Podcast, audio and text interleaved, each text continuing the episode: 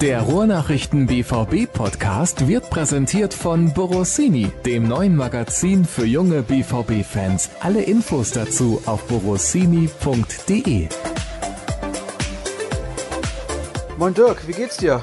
Ja, danke, mir geht's sehr gut. Und bevor wir anfangen, ne? Jetzt muss die ganze Hörerschaft nochmal leiden, weil ich, ach nee, singen tue ich lieber nicht. Aber ich wollte dir zum Geburtstag gratulieren. Ha! Ja, das ist sehr nett. Herzlichen Dank, herzlichen Dank. Ja, den feierst du in Wien, ne? Oder wo war das?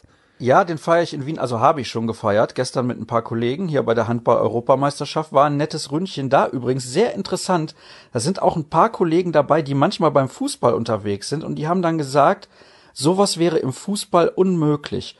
Vielleicht hast du da mal eine Anekdote für mich. Du bist ja auch bei Turnieren schon gewesen. Ist das tatsächlich so, dass sich die Kollegen da immer mit dem Ellbogen in die Rippen hauen, weil sie die beste Geschichte haben wollen? Mm, nö, das habe ich so jetzt nicht. Also ich war jetzt bei der Europameisterschaft vor, ja, jetzt mittlerweile fast vier Jahren. Da waren wir eigentlich jeden Abend im Kollegenkreis auch unterwegs und haben zusammen nett gegessen, bisschen getrunken, nicht allzu viel natürlich und nett gequatscht. Also nee, das, ja klar, es gibt natürlich so ein paar, die sich absondern und die vielleicht nicht so mit der ganz großen Gruppe unterwegs sind, aber normalerweise ist das, ist das in Ordnung. Also und in Trainingslagern jetzt oder so, da ist es sowieso ganz anders. Man kennt sich da ja auch noch mal viel besser als bei der Nationalmannschaft. Die Kollegen sieht man ja nicht so häufig, ne, aber die um, rund um Borussia Dortmund unterwegs sind, die kennt man schon lange und mit denen kommt man eigentlich sehr, sehr gut klar und da unternehmen wir auch immer viel gemeinsam so in den Trainingslagern. Na gut, dann hätten wir das auch geklärt. Da muss ich vielleicht mit den Kollegen vor Ort noch mal ein bisschen härter ins Gericht gehen, was diese Fehlinformationen angeht. Lass uns aber über Borussia Dortmund sprechen und natürlich herzlich willkommen an alle Hörer zu Episode 199. Nächste Woche haben wir unser großes Jubiläum, 200. Ausgabe mit Marco Hagemann und Michael Rummenigge und wir sind fünffach überbucht. Ich musste über 80 Absagen raushauen. Das tut mir natürlich leid für alle, die gerne dabei gewesen wären, aber es zeigt natürlich, so schlecht kann das nicht sein, was wir hier machen und das freut mich sehr. Wir haben natürlich auch wieder viele Hörerfragen, über die wir heute sprechen wollen. Wir blicken noch mal kurz zurück auf das spektakuläre Spiel beim FC Augsburg von Borussia Dortmund und wir beschäftigen uns mit der Abwehrkrise, die ist nämlich über den Winter gekommen. Das ist ein bisschen schade aus Sicht von Borussia Dortmund, aber so ist es halt und Marco Reus steht im Fokus. Dann natürlich kurzer Ausblick noch auf das Spiel gegen den ersten FC Köln am Freitagabend. Und wir fangen an mit dem Kick beim FCA. Ja, also ich habe zunächst mal wieder gedacht, es kann doch nicht wahr sein, als dann dieses Tor fiel in der zweiten Halbzeit zu Beginn von Marco Richter. Ah, das war wieder so ärgerlich. Und dann denkst du, normalerweise werden sie dieses Spiel jetzt verlieren und dann geht der ganze Blödsinn wieder von vorne los. Aber sie haben das Ding noch gedreht. Ja, dank eines jungen Mannes aus Norwegen, 19 Jahre alt. Und wie hat es Lucien Favre nachher so schön gesagt, als er auf dem Feld war, da war sofort Energie da. Und das traf so ziemlich den Nagel auf den Kopf, das war ganz gut formuliert vom Trainer. Also Erling Haaland hat ja, dieses Spiel nicht im Alleingang gedreht. Er hat drei Tore gemacht, aber alleine seine, seine Einstellung, sein Wille, das war zum Beispiel zu erkennen, als dieses eine Tor zunächst ja nicht gegeben wurde und dann der Videoassistent dann hinterher anders entschieden hat. Da war trotzdem sofort wieder bei ihm Angriffslust, sofort wieder Elan und überhaupt gar keine Resignation da. Und das hat wirklich tatsächlich alle anderen mitgerissen, was für Haaland selber natürlich eine schöne Geschichte ist, für den ganzen Rest eigentlich ein Armutszeugnis, wie ich finde. Denn es kann ja nicht sein, dass ein 19-Jähriger da ein Erweckungskünstler ist und das kann man vor allen Dingen auch nicht jede Woche von ihm erwarten. Also war ein ganz besonderes Spiel für ihn, ein Spiel, das ja in vielen Situationen doch auch an einige der Hinrunde erinnert hatte für den ganz großen Rest und es hat auf jeden Fall gezeigt, dass noch viel Arbeit ist. Jetzt hatte ich so eine tolle Frage vorbereitet, hast du gerade schon beantwortet, weil es kann nicht sein, dass ein 19-jähriger Bundesliga-Novize hinkommt und die ganze Mannschaft mitreißt. Das ist eigentlich lächerlich. Ja, das habe ich ja gerade schon gesagt, das ist ein bisschen Armutszeugnis für den großen Rest, der dann doch ja sich irgendwie in sein Schicksal ergeben hat. Es war so ein typischer Verlauf. Dortmund eigentlich überlegen. Dortmund die Mannschaft auch mit den besseren Chancen. Es gab, glaube ich, drei, vier hochkarätige Chancen. Marco Reus hatte zwei, Hazard ganz am Anfang und Sancho. Also vier Chancen, wo man eigentlich drei Tore machen kann, mindestens. Michael Zorc hat gesagt, sogar muss. Aber es stand dann 0 zu 0 und dann kam wieder das, was auch schon häufiger passiert ist. Ganz dummer Abspielfehler von Hazard. Dann, ja, Lukas Bischek leicht unterlegen im Laufduell, würde ich so mal ein bisschen moderat noch formulieren. Flanke in die Mitte und da stand dann wieder ein Spieler blank, Niederlechner war es, glaube ich, und 1-0 auf einmal für Augsburg. Das entwickelte sich dann ja nach der Pause mit diesem Fehler von Akanji, diesem 2 zu 0 und dann das 3 zu 1. was ja postwendend nach dem 2 zu 1 kam. Also da war eigentlich alles so, dass man gesagt hat, Borussia Dortmund wird dieses Spiel auf keinen Fall gewinnen und ja, wahrscheinlich noch nicht mal mehr einen Punkt holen. Und dann kam eben Haaland und drehte dieses Spiel. Das war schon besonders, aber eben eigentlich für den ganz großen Rest der Mannschaft schon ein Warnsignal. Das darf so eigentlich nicht passieren. Du hast gerade angesprochen, dass Piszek nicht mehr der Allerschnellste ist und es sehr moderat formuliert. Viele haben gesagt, das könnte für ihn sogar die perfekte Position sein, da hinten in der Dreierkette auf der rechten Seite. Aber ich habe den Eindruck, dass das überhaupt nicht passt. Ja, zumindest haben die Augsburger das so ein bisschen als Schwachstelle ausgemacht und konsequent bespielt. Und Ruben Vargas, der dort eins gegen eins immer wieder gesucht hat, der hat natürlich auch ein irrsinniges Tempo, das muss man schon sagen. Trotzdem darf es natürlich nicht sein. Dann muss ich halt versuchen, mich ein bisschen anders zu stellen und dieses Laufduell vielleicht ein bisschen später erst aufnehmen, ein bisschen weiter zurückweichen, wie auch immer. Also Piszczek ist eigentlich erfahren genug. Aber in dieser speziellen Szene war jetzt natürlich so, dass alles nach vorne sich orientiert hat, weil man im Ballbesitz war und dann spielt Hazaya diesen Rückpass ins Niemandsland. Ich weiß nicht, ob Hakimi den bekommen sollte oder ob der zu Pisscheck kommen sollte. Er kam auf jeden Fall völlig verunglückt. Ja, und wenn der dann mal einmal startet, dann ist er natürlich auch mit dem Raketentempo unterwegs, aber trotzdem hätte man diese Situation natürlich viel, viel besser lösen müssen. Das zeigte eben eigentlich das, wir haben es in der Hinrunde ein paar Mal auch so erlebt, dass, dass diese Arbeit noch lange nicht beendet ist. Favre hat ja in der Winter, in der Winterpause oder nach der Winterpause relativ viel auch Abwehrformation trainieren lassen. In Mabea war dann auch Piszczek eben Teil dieser Dreier Abwehrformation und man hatte gedacht, ja, das könnte eigentlich wohl funktionieren, aber es ist eigentlich eine Notlösung. Das hat man jetzt in Augsburg gesehen. Und wenn Gegner eben konsequent über diese Seite spielen, Hakimi wie gehabt, sehr, sehr viel Vorwärtsdrang, defensiv, ja, mit Abstimmungsproblemen, auch mit ein bisschen Verständnisproblemen, wie muss ich mich eigentlich stellen? Ja, dann ist das ein Schwachpunkt, das muss man ganz klar sagen. Und das werden, wenn er so spielen lassen sollte, werden das natürlich wahrscheinlich auch die Kölner versuchen auszunutzen. Und die haben gerade einen guten Lauf, da sprechen wir aber gleich drüber gegen Ende der Sendung. Ich würde gerne von dir wissen, hast du die Erleichterung in den Gesichtern der Spieler gesehen, dann hinterher in der Mixzone? Wie war das? Weil ich kann mir vorstellen, dass da allen schon ein Stein vom Herzen gefallen ist, wenn du in die Rückrunde mit einer Pleite in Augsburg startest. Ich habe es am Anfang gesagt, dann geht der ganze Mist schon wieder los. Ja, da war also relativ wenig Freude und sehr, sehr viel Erleichterung. Anders kann man das nicht, anders kann man das nicht sagen. Und auch völlig zu Recht, denn dieses Spiel war kein Ruhmesblatt, ja. Nicht für, nicht für eine Mannschaft mit diesen Ambitionen. Und zum fünften Mal, ich habe es dann nachher nochmal nachgeguckt, vom, vom Gefühl her war mir das schon so im Kopf, aber tatsächlich fünfmal schon drei Gegentore kassiert in dieser Saison. Dann gab es noch ein vier Gegentore-Spiel in München und insgesamt zwölf Spiele von 26, in denen es mehr als ein Gegentor gegeben hat. Kurioserweise ist trotzdem Borussia Dortmund in der Hinrunde die Mannschaft mit den meisten zu Null Spielen gewesen. Also Statistik ist manchmal schon komische Geschichte, aber also diese Gegentorflut, die gibt zu denken und da muss Borussia Dortmund dringend dann arbeiten. Lass uns über die Defensive sprechen. Pischek haben wir eben schon angesprochen. Sagadu hat ja gefehlt und das hat man meiner Meinung nach sofort gemerkt, dass er ein Spieler ist, der der Mannschaft in den letzten Wochen sehr viel Halt gegeben hat, also in den letzten Wochen der Hinrunde. Und Akanji ist nach wie vor verunsichert. Also ich weiß nicht, was mit dem Jungen los ist. Ja, wir rätseln alle ein bisschen und ich glaube, der Trainer rätselt auch und äh, er fragt sich vor allen Dingen, wie gehe ich da jetzt mit um? Äh, Sagadu wird also am Freitag auch noch fehlen. Was mache ich jetzt mit dieser Abwehrformation? Lasse ich den Akanji jetzt vielleicht mal raus? Wird ihm das gut tun? Oder würde es ihn noch mehr verunsichern? Aber der Fakt ist, wie du es schon gesagt hast, er ist seine Schwächen, seine Konzentrationsschwächen über die Winterpause nicht losgeworden. Das hat sich in Mabea angedeutet. Da gab es im Test gegen Mainz einen ähnlichen dicken Bock von ihm.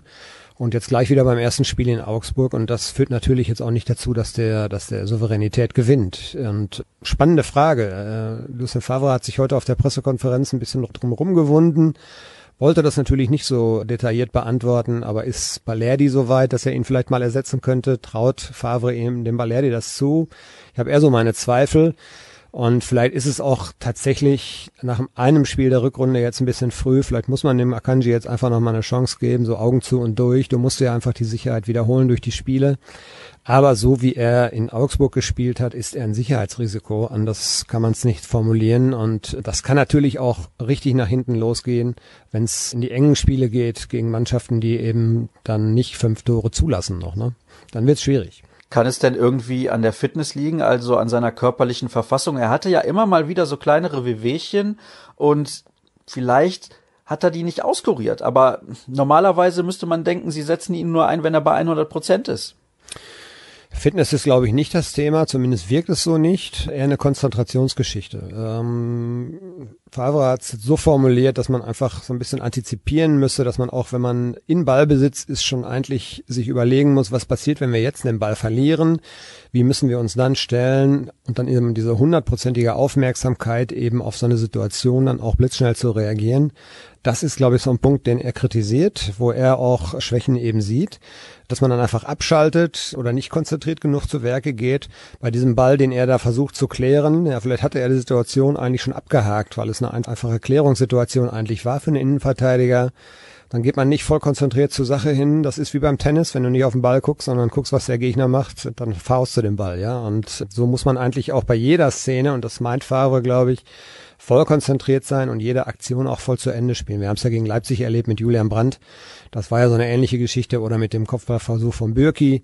Ja, das sind also Kleinigkeiten und ich glaube, es hat nichts mit Kondition zu tun, sondern eher Konzentration und da muss Akanji deutlichst natürlich dran arbeiten, denn ja, so ist er natürlich auch weit von seinen eigenen Ansprüchen entfernt. Ja, also seine Ansprüche sind relativ hoch, so hat man das zumindest in den letzten Jahren immer mitbekommen und als man ihn geholt hat vom FC Basel, hat man gesagt, das ist unser Innenverteidiger der Zukunft. Jetzt hat man Sagadu in einer so guten Form gesehen. Mats Hummels ist natürlich sowieso gesetzt. Kannst du dir denn vorstellen, dass, wenn Sagadu dann wieder zurückkommt, Lucien Favre sagt, Akanji sitzt auf der Bank, ich spiele mit Sagadu und Hummels in der Viererkette? Ja, das wird, wollte ich gerade sagen, das wird so ein bisschen davon abhängen, wie er dann taktisch agieren wird. Dieses Dreierkettenmodell mit drei Innenverteidigern da sind die drei, die gespielt haben, ja relativ konkurrenzlos im Moment, weil Balerdi anscheinend noch zu weit weg ist.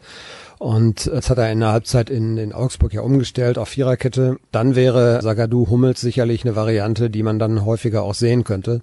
Zumindest wenn Akanji dann seine Formschwäche eben nicht in den Griff kriegt. Lass uns doch direkt zu den Hörerfragen übergehen. Da sind viele Themen, die wir sowieso besprechen wollten. Dann nehmen wir die einfach direkt mit rein. Die erste Frage lautet nämlich wie folgt. Wird Favre wieder dauerhaft auf 4-2-3-1 umstellen, damit Holland neben Reus, Sancho und Hazard spielen kann? Das ist sehr, sehr interessant, weil wenn man sieht, wie Marco Reus insbesondere auswärts spielt, also zu Hause trifft er ja auch immer regelmäßig. Hat, glaube ich, jetzt neun Saisontore, also hochgerechnet wären das dann 18 Saisontore. Das wäre absolut in Ordnung, da kann man gar nicht meckern, aber wenn er dann auf 4-2-3-1 umstellt, dann könnte er eben mit diesen vier Offensivspielern spielen und in einem 3-4-3 müsste er einen opfern und ich kann mir nicht vorstellen, dass er Marco Reus opfert. Das ist sein Kapitän. Ja, der Kapitän alleine schützt, glaube ich, nicht davor, dass, oder der Posten alleine schützt nicht davor, dass man mal auf der Bank sitzt. Und es gibt ja auch, ich habe es bei ein paar Hörern eben auch gelesen, die durchaus die berechtigte Frage, muss er nicht auch mal auf die Bank? Und die neun Tore, die er hat, die stimmen, da hast du recht, aber die kaschieren eigentlich trotzdem, dass er auch eine relativ durchwachsene Saison spielt. Und auch in Augsburg, das war absolut nicht sein Spiel.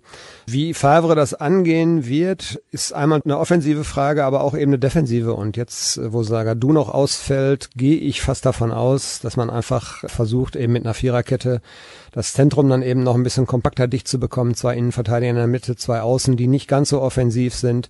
Das ist erstmal die defensivere Variante und auch die Offensive, wie du es gesagt hast. Holland rechne ich auch damit, dass er in die Startelf rücken wird. Und dann muss man natürlich gucken, wo platziert man Reus, wo platziert man eben die anderen. Und das wäre dann sicherlich auch eine Variante, die funktionieren kann. Also es ist, ist ein bisschen schwierig jetzt gerade zu ergründen. Favre lässt sich da überhaupt nicht in die Karten gucken. Von der Mannschaft kommt eigentlich das klare Signal, dass sie Dreierkette gern weiterspielen würden. Aber sie sind einfach in Augsburg überhaupt nicht griffig gewesen in, in der Defensive und darauf wird er auch reagieren müssen, denn die Kölner sind gut drauf, wie du es gesagt hast, und das könnte schnell nach hinten losgehen. Also so ein Selbstläufer wird das nicht. Da gibt's noch eine Nachfrage von einem anderen Hörer, der schreibt, im Rasenfunk wurde argumentiert, dass sich die Spieler in der zweiten Halbzeit mit der Viererkette wohler gefühlt hätten. Dabei war das im alten System nach eigenen Aussagen auch der Fall. Also, wie ist denn da dein Eindruck und wo spielt dann eventuell auch Julian Brandt? Ja, gar nicht so einfach zu erklären. Also zumindest hatte ich so das Gefühl, dass sie sich tatsächlich ein bisschen wohler gefühlt haben in der zweiten Hälfte, dass einfach dieses offenkundige Manko auf der rechten Abwehrseite vor allen Dingen, wo Piszczek eben im Duell mit Vargas relativ unterlegen war, dass das eher so ein bisschen die Mannschaft auch insgesamt verunsichert hat. Man hat deutlich gemerkt, dass über diese Seite immer wieder Alarm war und das haben sie in der zweiten Hälfte natürlich ein bisschen besser aufgefangen.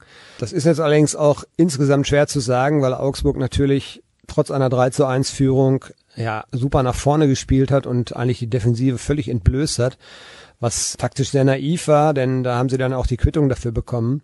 Ich wäre mal gespannt gewesen, wie der Verlauf gewesen wäre, wenn die dann eben mal ein bisschen hinten dicht gemacht hätten und gemauert hätten. Ob das dann tatsächlich diesen Verlauf genommen hätte. Und das wage ich mal zu bezweifeln. Also die haben sich dann schon sehr relativ naiv verhalten und haben es dem BVB auch relativ einfach gemacht äh, mit der Konterstärke, die Dortmund eigentlich auch hat und der Umschaltstärke. Und von daher schwer zu sagen. Und die Rolle Brand ist auch ein gutes Thema. Ähm, auch das kann ich kaum sagen. Also ich bin mir sehr sicher, dass Sancho natürlich spielen wird. Dann würde Reus in der Mitte spielen in einem 4-2-3-1 und dann hätten wir den linken, die linke Position entweder für Hazard oder vielleicht für Julian Brandt. Seine ideale Position ist es nicht. Das stimmt. Aber er würde sich dann natürlich auch ganz gut einsortieren können. Also von seinem Vermögen her ist er ja auch einer, der ein bisschen weiter vorne spielen kann. Ich sehe im Moment eigentlich so Hazard als den Kandidaten, der wahrscheinlich dann ja einer Startelf-Nominierung von, von Haaland zum Opfer fallen würde. Und damit man es taktisch einigermaßen sauber löst, glaube ich, wäre 4-2-3-1 das, das einfachste Mittel, um den Haaland dann eben offensiv zu integrieren. Und es würde auch gleichzeitig defensiv helfen. Also von daher, das ist die Variante, mit der ich eigentlich rechne. Moment mal, aber bei 4-2-3-1 siehst du dann Julian Brandt hinter den Spitzen und wo siehst du da Marco Reus, weil der soll ja nicht auf Außen spielen und Brandt soll eigentlich auch nicht auf Außen spielen? Nee, ich würde, ich würde Reus auf A10 sehen natürlich. Ja, du hast recht, es braucht noch einen Nebenmann für Axel Witzel. Thomas Delaney fällt noch weiter aus. Da hast du natürlich recht. Das ist jetzt, das ist natürlich dann eine Überlegung. Es gibt ja verschiedene Modelle. Der Trainer hält immer noch sehr viel von Dahut. Trotz dieser bekannten Schwächen, die er auch hat. Er könnte also neben Witzel spielen. Dann ist die Frage, bist du stabil genug defensiv? Hast du genug Körperlichkeit im defensiven Zentrum? Dann könnte Brandt vielleicht weiter vorne spielen oder du belässt Brandt neben Witzel, dann bist du natürlich extrem offensiv aufgestellt. Man könnte es auch mit 4-1-4-1 versuchen zu lösen, das wäre auch noch eine Variante. Ja, also es gibt verschiedene Varianten, ne, die möglich sind. Aber das ist schon jetzt ein Knackpunkt auch, wie er es taktisch angehen wird. Eine Frage, eine provokante kommt noch zum Thema Balerdi und Akanji. Ist Balerdi wirklich so viel schlechter als Akanji und so viel langsamer als Piszek? Ja, also Balerdi so viel schlechter als Akanji. Das scheint so zu sein, denn äh, ich habe also explizit heute auch nochmal nach Balerdi gefragt und Lucien Favre hat da gesagt, bei ihm war das ganz große Problem, dass er eben aus Südamerika kommt und die Umstellung auf deutlich mehr Athletik und Tempo würde ihm immer noch zu schaffen machen und der Junge ist jetzt ein Jahr hier. Ich glaube schon, dass er deutlich näher rangerückt ist an die Mannschaft. Aber ich habe ihn gefragt, würden Sie Bauchschmerzen haben, wenn Sie Balerdi am Freitag aufstellen müssten? Das wollte er mir natürlich nicht beantworten. Also es scheint keine ernsthafte Alternative zu sein, weil wir hatten das in der Hinrunde ja auch schon ein, zwei Mal und die Forderung nach Balerdi, die kam dann immer wieder. Nur Lucien Favre hat sich nicht so recht getraut und das wird wahrscheinlich seinen Grund haben. Und ähnlich ist es bei Moray zum Beispiel, der ja als Rechtsverteidiger in der Sommervorbereitung einen sehr, sehr guten Eindruck hinterlassen hat. Dann hat er sich leider mit der, mit der Schulterverletzung selbst aus dem Spiel genommen für relativ lange Zeit. Kam ja auch schon vorher aus einer langen Verletzung nach Dortmund und der musste sich auch erstmal ranarbeiten. Der soll jetzt zumindest einen Schritt weiter sein, so als Favre formuliert, ist jetzt beständig eigentlich auch Kaderkandidat. Aber so richtig trauen, sich die beiden dann reinzuwerfen, das macht der Favre, glaube ich, nicht. Also so wie ich ihn einschätze, werden wir da am Freitag doch relativ viele bekannte Gesichter sehen. Das würde mich auch sehr überraschen, wenn es anders kommt. Nächstes Thema bei den Hörerfragen. Glaubt ihr, der BVB verpflichtet im Falle von Pacos Abgang noch einen weiteren Stürmer oder begeht man diesen Fehler noch einmal, nur einen Stürmer im Kader zu haben? Ja, das ist ein bisschen das Problem. Alcázar will weg. Das merkt man relativ deutlich schon in den letzten Monaten. Jetzt explizit auch nochmal, als Favre dann zuletzt gesagt hat, er könnte uns nicht helfen und er hat ihn dann aus dem Kader gestrichen für das Spiel gegen Augsburg. Hat übrigens auf der Pressekonferenz heute Mittag auch nochmal gesagt, beziehungsweise nicht gesagt, dass er jetzt helfen würde. Also da ließ er wieder alles offen in die Richtung. Das bedeutet dann meiner Meinung nach, dass Alcázar wieder nicht ausreichend gut trainiert hat. Aber wer weiß, das wissen wir natürlich nicht nicht genau. Und ja, um auf die Frage zurückzukommen, was glaubst du denn? Wird man dann noch einen Stürmer holen und wird Alcázar überhaupt jetzt im Winter gehen? Er hat normal trainiert, ne, hat er, glaube ich, gesagt. Wenn man jetzt mal genau hinhört, kann man das natürlich auch schon wieder so interpretieren, dass es einer, der in der vergangenen Woche nicht im Kader war, weil er nicht gut genug trainiert hat. Dann müsste der eigentlich im Training so dermaßen explodieren und auffallen, das hat er anscheinend wohl nicht getan. Also das Thema bleibt spannend insgesamt. Ich glaube nach wie vor, wenn Alcázar einen Verein bringt, dann wird er gehen dürfen.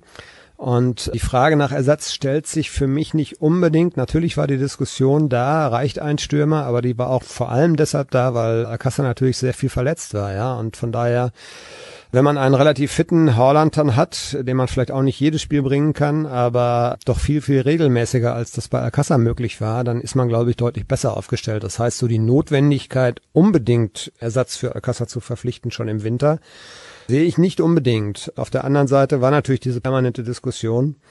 Und der Verein hat gesagt, wir haben da einen Fehler gemacht. Ich glaube, das war auch so ein bisschen, ja, weiß nicht, Volksseele beruhigen. Vielleicht kann man das auch so sagen. Also das Hauptproblem war einfach Alcasters Verletzungsanfälligkeit. Deshalb entstand vorne dieses, dieses Problem. Man hat es hinten raus ja teilweise mit Hazard gut gelöst, wie ich finde. Und Tore schießen war jetzt nicht so das Problem. Ja, es ging nur um die Situation, ja, wie am Samstag, wenn ich im Rückstand liege und dann vielleicht mal einen Brecher vorne brauche, der Löcher reißt, der einfach durch seine Energie ja Chancen kreiert. Und den hat man ja jetzt im Kader. Den hatte man aber in der Hinrunde nicht, weil Alcázar dieser Typ eigentlich auch nicht war und weil er einfach permanent auch gefehlt hat.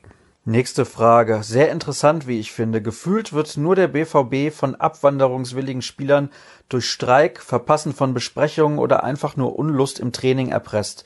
Setzt man auf falsche Charaktere oder hat es Schule gemacht beim BVB, dass schlussendlich immer der Spieler das bekam, was er wollte, nämlich den Transfer? Mm, nee, also ich glaube nicht, dass das nur ein spezifisches BVB-Problem ist. Mir fällt so spontan ein, Gregoritsch in Augsburg hat sich mehr oder weniger weggestreikt. Dann der Innenverteidiger, der jetzt in Frankfurt spielt, wer ist er nochmal? Niederegger?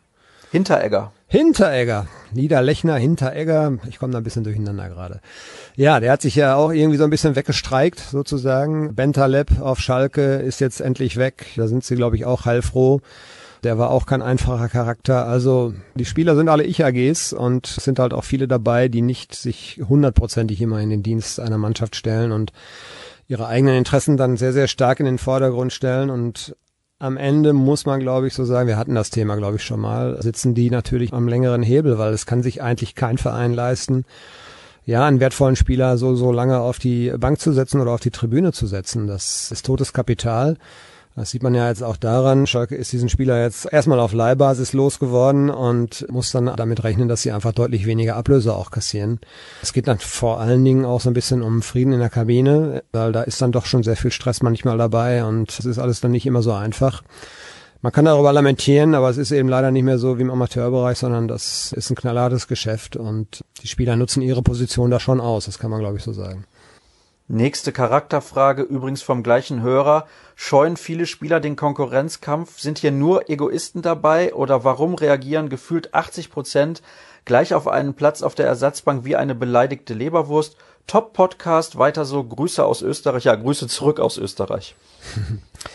Ja, ich glaube, habe ich gerade eben jetzt schon relativ klar beantwortet und schnell beleidigt. Da geht es ums nackte Geld. Wenn ich nicht spiele, geht mir meine Jahresleistungsprämie flöten vielleicht, dann gehen mir meine Punktprämien flöten und das macht sich dann in meinem Geldbeutel deutlich bemerkbar und Jetzt kann man sagen, die verdienen auch mit Grundgehalt schon genug, aber ja, für einige reicht es dann anscheinend nicht. Und es ist natürlich eine Geschichte auch Marktwertsteigerung, auch darum geht's, wie komme ich weiter in diesem Geschäft. Ich habe nur zehn Jahre, wenn ich jetzt zwei, drei Jahre verplemper bei einem Verein, der dann nicht mehr so auf mich setzt, dann wird's schwierig und der Zeitraum, bis man unzufrieden ist und den man sich selber vielleicht auch gibt. Und der ist relativ kurz geworden und ich würde schon da auch zustimmen, auch die Erkenntnis vielleicht selber ein bisschen mehr tun zu müssen. Das ist nicht bei jedem so ausgeprägt. Also würde ich dem, ich dem Leser schon oder Hörer schon recht geben. Das ist bei einigen Profis noch der Fall, die dann einfach sagen, okay, ich will jetzt hier nicht vorzeitig die Segel streichen, sondern ich beiß mich jetzt hier durch. Aber das ist nicht unbedingt die Mehrzahl der, der Spieler. Das stimmt schon. Es kommen mehrere Fragen zu Emre Can. Zum Beispiel, ist er überhaupt noch ein Thema? Kann sich Borussia Dortmund seine Verpflichtung leisten? Oder vielleicht nur, wenn man Alcázar vorher abgibt? Und wer wäre eventuell eine Alternative? Oder wo würde Can dann auch eingesetzt werden? Wahrscheinlich auf der 8. Du hast eben Dahut erwähnt. Can wäre wahrscheinlich der perfekte Spieler für genau diese Position. Was kannst du uns zu dem Thema sagen? Ist das überhaupt realistisch? Ja, ich halte es zu diesem Zeitpunkt für unrealistisch. Du bist aber der Experte der italienischen Liga, du weißt, was die da verdienen. Also was man so hört, ist, dass er da eine Mörderkohle verdienen soll. Und das kann er in Dortmund nicht. Da würde er, glaube ich, den Rahmen sprengen. Da wäre er schon gleich in der Top-Kategorie. Und ich halte diesen Transfer für nicht, nicht wahrscheinlich. Also ich glaube, das kann man leider vergessen. Ich persönlich finde ihn auch nicht schlecht. Ich glaube auch, dass ja, der, dieser Spielertyp noch im Kader gut zu gebrauchen wäre. Der fehlt einfach so ein bisschen. Mentalitätsspieler, Stichwort. Aber ich glaube, es ist leider im Moment nicht realistisch. Ich weiß auch nicht, ob er so ins Profil passt. Also ich blick noch nicht so richtig durch. Es gab es ja schon mal vor einem Jahr, da habe ich mal versucht, ein bisschen was rauszukitzeln, auch bei Michael Zorg, aber die hielten sich relativ bedeckt. Es ist also nicht so, dass, als ob sie von diesem Spieler jetzt so geschwärmt hätten. Gut, also wenn Sie nicht komplett von ihm überzeugt sind, dann sollte man wahrscheinlich die Finger davon lassen. Ein Modell wäre vielleicht der Klassiker, den der FC Bayern jetzt immer macht, weil sie anscheinend nicht genug Geld haben, richtig gute Spieler zu verpflichten wie Erling Haaland. so, kurzer Seitenhieb in Richtung Sebener Straße, also dieses Ausleihmodell, ne? Warte mal ab, was sie im Sommer aus ihrem Tresor holen an Geld. Da kommt, glaube ich, einiges auf uns zu. ja, ich bin schon sehr gespannt. Aber Angst habe ich nicht. Nächste Frage. Gucken wir mal. Wie schätzt ihr die Restsaison von Nico Schulz ein? Welchen Eindruck hat er im Trainingslager hinterlassen? Sehr, sehr interessant. Nico Schulz hat keine gute Hinrunde gespielt. Nee, und er wirkt so ein bisschen farblos. So also kommt er für mich jetzt daher. Es ist vielleicht ein bisschen hart formuliert, aber diesen Eindruck hatte ich auch in Spanien. Also ist jetzt nicht so, dass er da die Sterne vom Himmel gespielt hat und gesagt hat, hey Trainer, ich hatte eine nicht so gute Hinrunde, war ja auch ein bisschen raus, sechs Wochen verletzt und so, alles nicht so schön, aber jetzt starte ich richtig durch. Den Eindruck hatte ich so jetzt erstmal nicht und glaube auch, dass Favre jetzt nicht unbedingt diesen Spielertypen Nico Schulz unbedingt favorisiert. Schon gar nicht, wenn er wirklich, wirklich dann mit Viererkette wieder spielen lässt, weil das ist, glaube ich, ein Ding, das kann der Nico Schulz nicht so besonders gut. Das haben wir mehrfach gesehen. Wieso muss dem BVB ein Verein wie RB Leipzig zeigen, wie man mit verdienten Spielern umgeht? Deren Kapitän und Stammspieler wird im Winter der Wechsel erlaubt, während der BVB Schmelle eine für ihn sehr attraktive Option nimmt, um ihm drei Minuten Spielzeit zu geben. Das ist schon interessant. Ja, habe ich gelesen. Die Frage würde ich auch bedingt zumindest zustimmen. Ich kann es ehrlich gesagt nicht ganz verstehen, weil es ist schon tatsächlich so, Schmelle ist ein sehr, sehr verdienter Spieler und es war eigentlich absehbar, dass es für ihn schwierig bleiben würde. Das einzige Argument pro Borussia Dortmund, was ich bringen kann, ist, dass man, glaube ich, im Sommer davon ausgegangen ist, dass man äh, Rafael Guerrero noch abgeben wird. Und dann wäre Schmelle tatsächlich der Backup gewesen für Schulz auf dieser Position. Hakimi noch im Hinterkopf, klar, als mögliche weitere Alternative, aber dann wäre er, glaube ich, unverzichtbar gewesen. So aber, als Guerrero dann geblieben ist, war klar, dass es für Schmelle sehr, sehr schwer werden würde.